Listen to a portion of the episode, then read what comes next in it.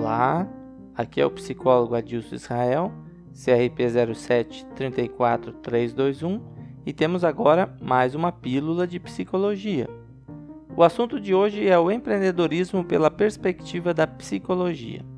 Nesse sentido, podemos tomar como ponto de partida a ideia de que empreender significa fazer algo novo, diferente, mudar a situação atual, buscar incessantemente o desenvolvimento e criar novos valores.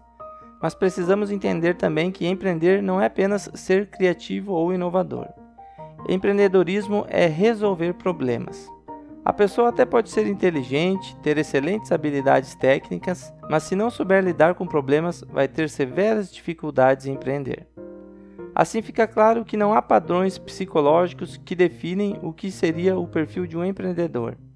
Não existe uma fórmula mágica que permita determinar o sucesso ou fracasso nesse sentido.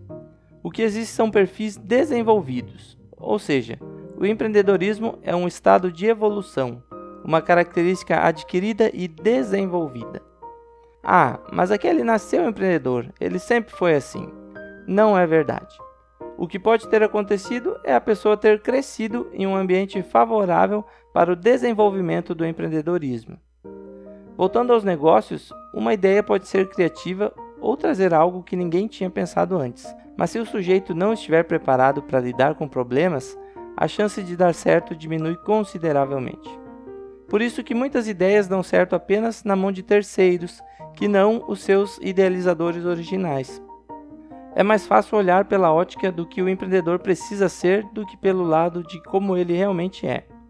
Empreendedorismo não possui características delimitadas como específicas e únicas, mas é necessário que o empreendedor seja familiarizado com determinadas situações, como a tomada de decisão, se relacionar bem, ser organizado, que consiga assumir riscos com certa naturalidade, que seja tolerante à frustração e com um forte senso coletivo.